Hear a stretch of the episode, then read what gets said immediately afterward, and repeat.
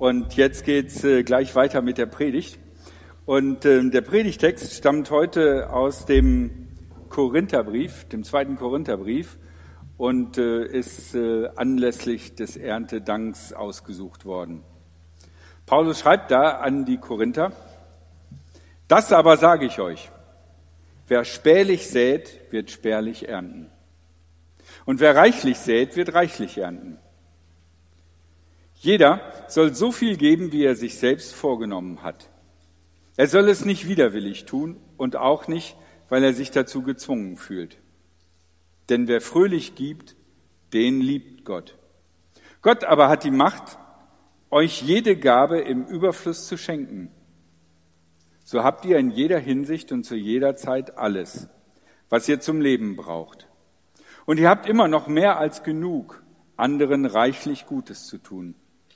So heißt es ja in der Heiligen Schrift, er verteilt Spenden unter den Armen. Seine Gerechtigkeit steht für im fest für immer. Gott gibt den Samen zum Säen und das Brot zum Essen. So wird er auch euch den Samen geben und eure Saat aufgehen lassen. Euer gerechtes Handeln lässt er Ertrag bringen. Er wird euch so reich machen, dass ihr jederzeit freigebig sein könnt. Und aus eurer Freigebigkeit entsteht Dankbarkeit gegenüber Gott, wenn wir eure Gaben bringen. Denn die Ausübung dieses Dienstes lindert nicht nur den Mangel, an dem die Heiligen leiden, sie ist auch deshalb so wertvoll, weil sie große Dankbarkeit gegenüber Gott bewirkt. Weil ihr euch in diesem Dienst so bewährt habt, werden sie Gott loben. Denn daran sehen sie, dass ihr euch gehorsam zu der guten Nachricht von Christus bekennt. Und an eurer Freigebigkeit merken sie, dass ihr mit ihnen und allen Gemeinschaft haltet. Und wenn sie für euch beten, werden sie das voll Sehnsucht nach euch tun. Denn sie haben erkannt, dass Gott euch in so reichem Maße seine Gnade geschenkt hat. Dank sei Gott für seine Gabe, die so unbeschreiblich groß ist. Drei Dinge möchte ich euch mit auf den Weg gehen und äh, kurz eine Vorbemerkung. Die Situation ist folgende.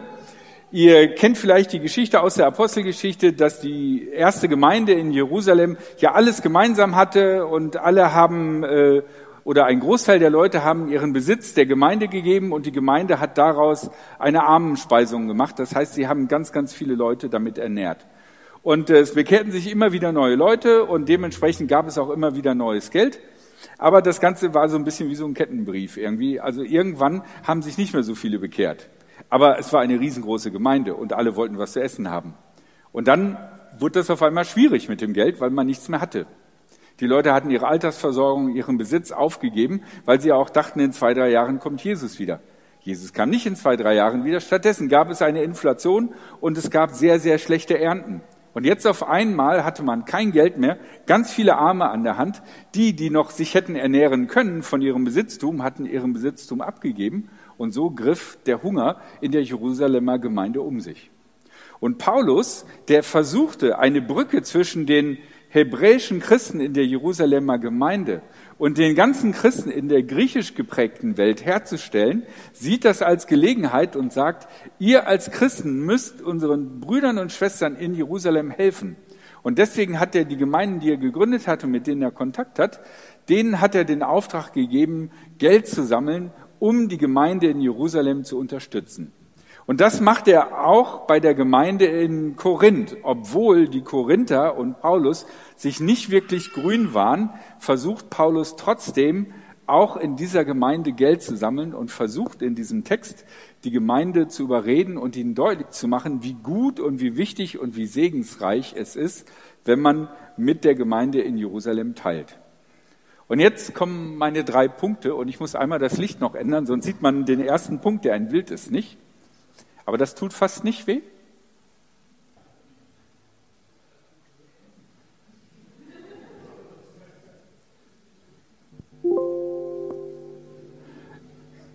Ey, heute ist irgendwie, ich weiß nicht, was das ist, ey. Okay, ich beschreibe euch mal das Bild. Eine Weltkugel. Aus dem All gesehen. Die Erde aus dem Blick vom All. Und vom Weltall ist es vollkommen offensichtlich, unsere Welt, auf der wir leben, ist eine runde Sache. Die hat keinen Anfang und kein Ende, sondern es ist eine belebte Kugel in einer vollkommen umweltfeindlichen Situation. Und alles hängt dort zusammen. Die Wolken ziehen von hier nach da, die Meere sind alle miteinander verbunden. Man kann sehen, dass die Erde ein einziges gesamtes System ist und dass alles dazugehört und dass alles voneinander abhängt und miteinander in Interaktion ist. Grenzen, welcher Art auch immer, sind nur in den Köpfen von uns Menschen gedacht. Aber wenn man die Erde aus dem Weltall betrachtet, machen diese Grenzen nicht so viel Sinn und sind nur eine Idee, aber keine Realität. Und die gesamte Biosphäre, alles, was belebt ist, hängt miteinander zusammen. Und wir Menschen, und damit meine ich nicht uns hier, sondern die gesamte Menschheit, wir alle teilen uns diesen einen winzigen kleinen mikroskopischen Punkt in einem Universum, das zumindest auf einige, Licht, einige Lichtjahre hinaus vollkommen lebensfeindlich ist. Weder die Temperatur, noch das Vakuum, noch die Sonneneinstrahlung, noch die elektromagnetischen Stürme, die es im Weltall gibt, sind Dinge, mit denen unser Körper zurechtkommt. Wenn wir das betrachten, wie viel Sinn macht es eigentlich, wenn wir Menschen hier auf unserer Erdkugel uns so kleine Felder abstecken und sagen, das ist meins und das ist meins und wehe, du gehst da drüber, dann gibt's Krieg. Und ich glaube, eigentlich wissen wir das auch. Spätestens seitdem wir aus dem Weltall das betrachten können. Und wenn man mit, wenn man Interviews von Astronauten hört, dann ist das immer das der Eindruck, was für eine wunderbare Welt das ist, und, und, und wie deutlich es ihnen ist, dass das ein Geschenk ist und dass wir als Menschheit gemeinsam diese Welt beleben müssen. Aber irgendwie sind wir biologisch anders verdrahtet. Wir wollen alle, jeder und jede, unser kleines Ding. Überall.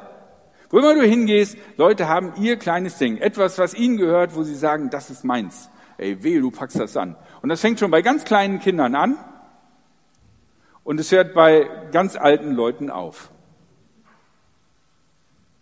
Und das gilt auch innerhalb des christlichen Glaubens. Das Reich Gottes ist doch wirklich eine Idee, die weltumspannend ist und die alle Menschen betrifft. Es gibt einen Gott und wir sind alle seine Kinder. Und doch ist es über die Jahrhunderte immer gewesen, dass jede Gemeinde und jeder Pfarrer und bestimmt auch die Pfarrerin über seine eigenen Schafe wacht und guckt, dass ja nicht irgend so ein Schaf äh, bei einer anderen Gemeinde landet. Ich meine, stell dir das mal vor, mein Schaf bei einer anderen Gemeinde. Oh, geht gar nicht. Ansonsten bin ich natürlich offen für neue Schafe von anderen Gemeinden. Das zeigt, es geht in dieser Predigt, wenn es um Teilen und Gemeinsam haben geht, geht es nicht nur um eine simple Einstellungssache, die wir nur begreifen müssen, sondern es geht um einen echten Kampf gegen unser Inneres. Unser Inneres, was sagt, meins, was wir festhalten wollen, was uns gehört, was wir uns verdient haben, was unsers ist. Und wenn wir lernen wollen, großzügig zu werden, und wenn wir lernen wollen zu teilen, wenn wir sogar lernen wollen, weniger zu haben, dann geht das gegen unsere Biologie oder gegen unsere soziale Verdrahtung, keine Ahnung. Irgendwo gegen das, was eigentlich in uns steckt. Und das weiß auch Paulus und deswegen benutzt er Argumente. Und damit komme ich zu meinem zweiten Gedanken, die Schrift. Paulus argumentiert in diesem Text ganz deutlich mit der Heiligen Schrift, was in diesem Kontext der damaligen Zeit das Alte Testament bedeutet. Und natürlich zitiert er, weil er ja nach Korinth schreibt, also an Menschen, die aus griechischer Kultur können, die als Muttersprache Griechisch haben oder zumindest schon ab der ab Kindergarten Griechisch lernen mussten, ähm, zitiert er das Alte Testament in der griechischen Version. Und jetzt bitte die nächste Folie. Da, ich hoffe, ihr könnt das ein bisschen sehen, da sind drei Verse heller gezeichnet. Und das sind alles drei entweder explizite Zitat, wie der Satz mit der Eins davor, oder aber deutlich erkennbare äh, Zitate aus konkreten Bibelstellen des Alten Testamentes. Das heißt, an dieser Stelle versucht Paulus, sich sozusagen Autorität zu leihen, weil er ja auch weiß, es geht gegen die Natur des Menschen und die Korinther sind sowieso nicht so super auf ihn zu sprechen. Also versucht er das Ganze auf eine neutrale Basis zu heben und sagt, wenn ihr in das Alte Testament, unsere Bibel gucken, eine neue haben wir noch nicht, kommt erst in ein paar Jahren raus, dann werdet ihr sehen, so handelt Gott, so denkt Gott. Und ihr als Christen müsst lernen, die Sicht von Gott zu haben und die Welt so zu sehen, wie Gott es sieht. Darum diese vielen Zitate.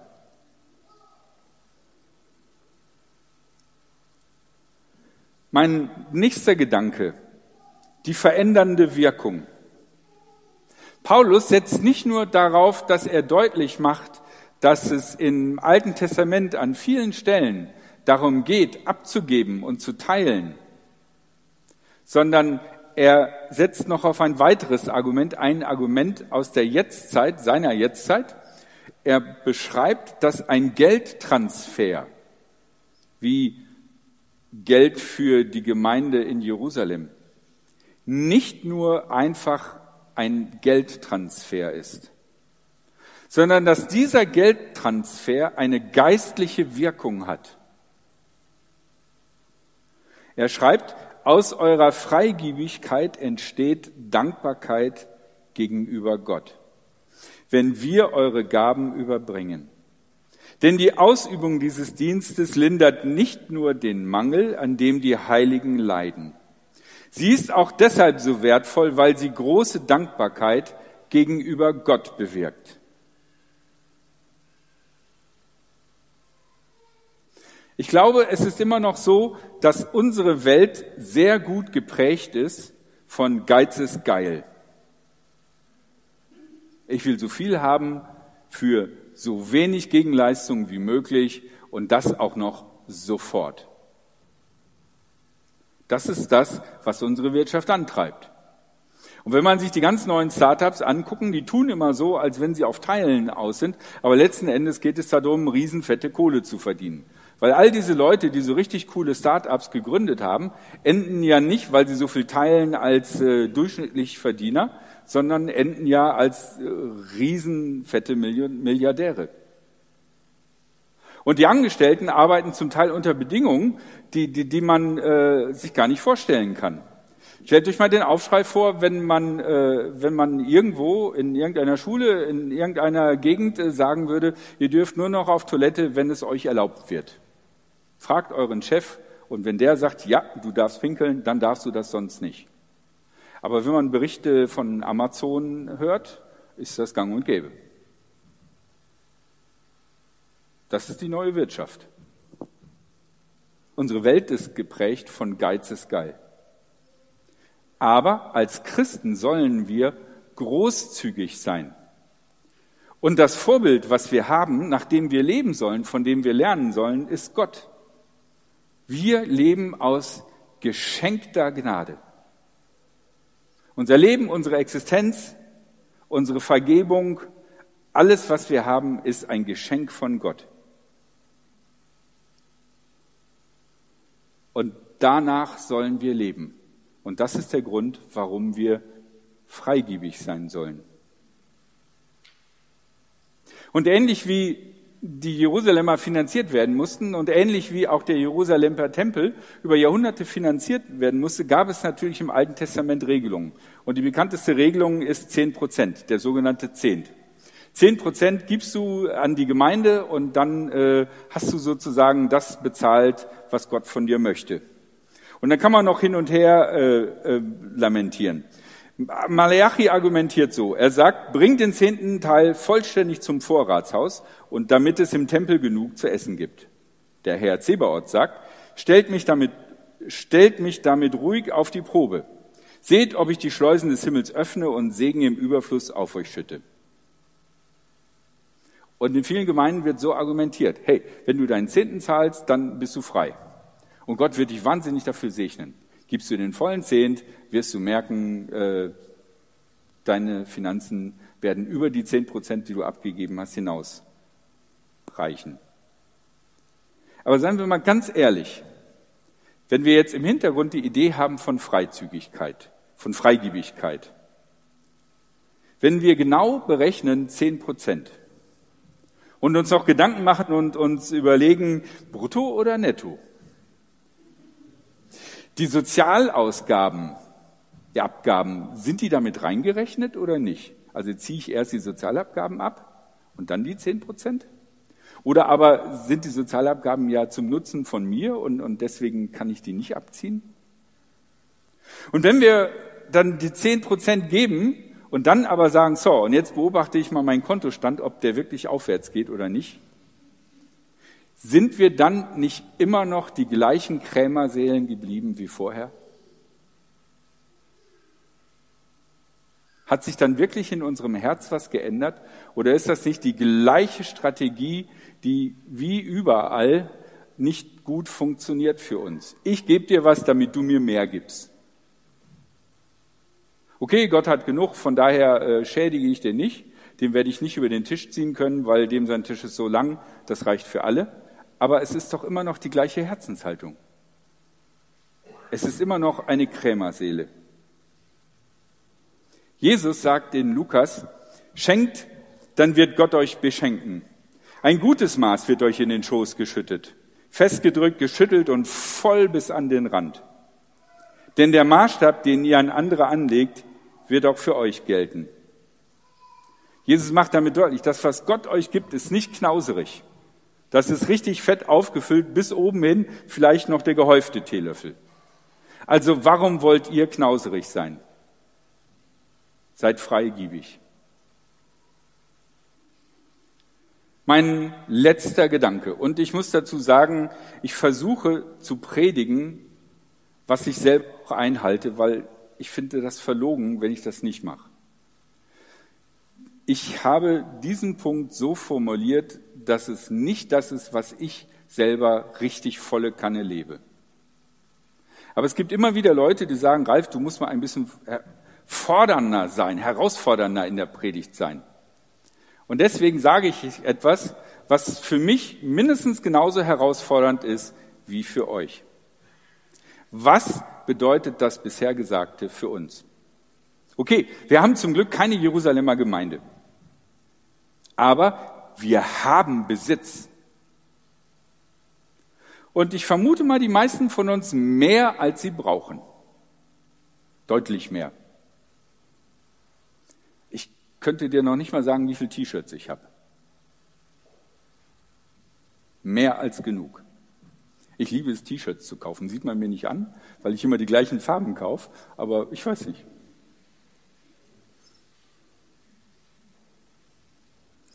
Wir haben mehr, als wir brauchen. Und wenn wir, also wir hier in Deutschland jetzt, und wenn wir gucken, wir als Gesamtsumme in Deutschland, wir haben vermutlich auch mehr, als je Generationen vor uns gehabt haben. So viel Kram, wie wir haben, hat keine Generation vor uns je gehabt. Wir sind quasi am Peak dessen, womit ein Mensch sein Leben voll machen kann.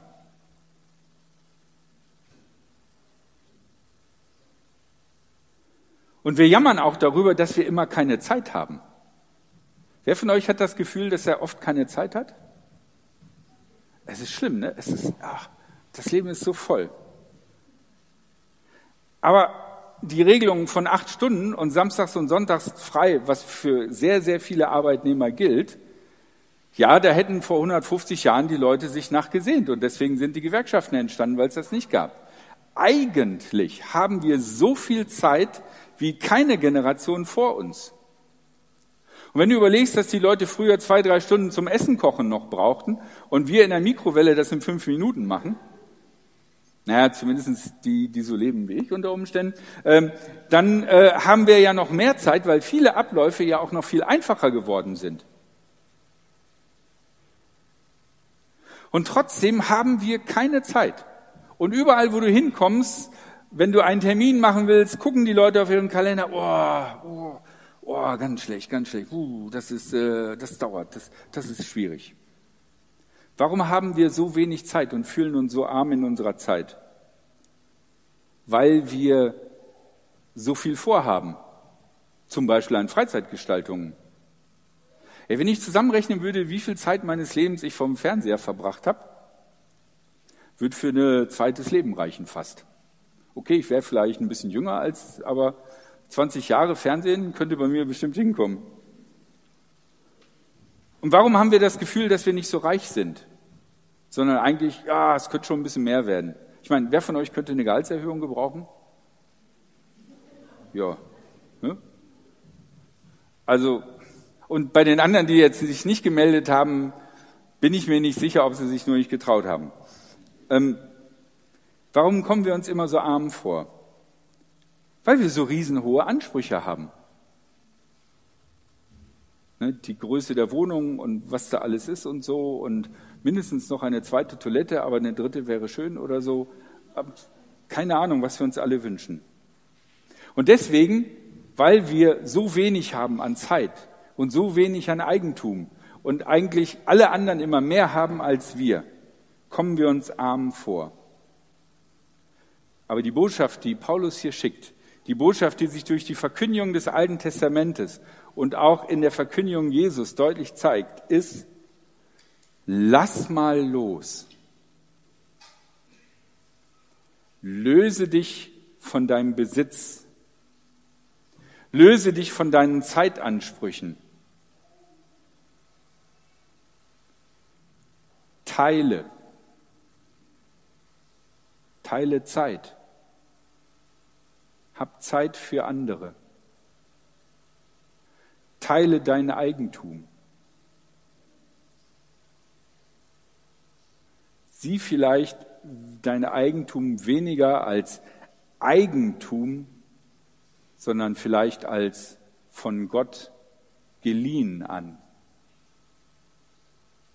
Geliehen ist auf Zeit und du wirst es nicht mit in den Sarg nehmen.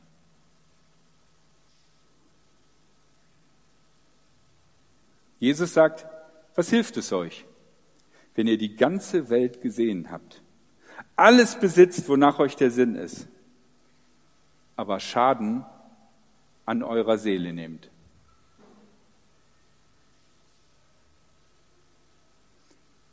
Wir müssen uns ändern. Und das ist mittlerweile kein moralisches Gebot mehr, oder ein religiöses Gebot, sondern wir leben in einer Zeit, wo es tatsächlich eine Überlebensfrage für die Menschheit ist. Wir müssen uns ändern, für uns, für andere.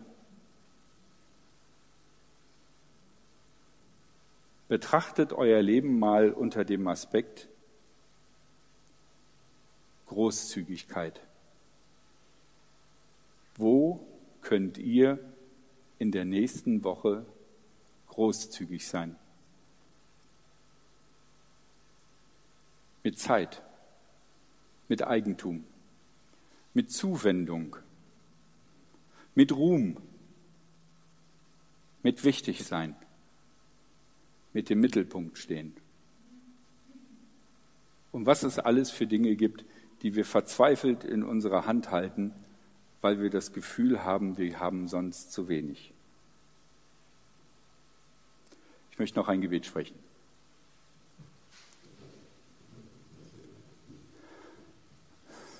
Lieber Vater im Himmel, du siehst, wie oft wir gefangen sind von unseren eigenen kleinen Blick und unseren eigenen Sorgen.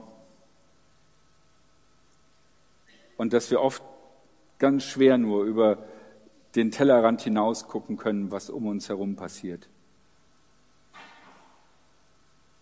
Wir möchten dich bitten, dass du unser Herz weitest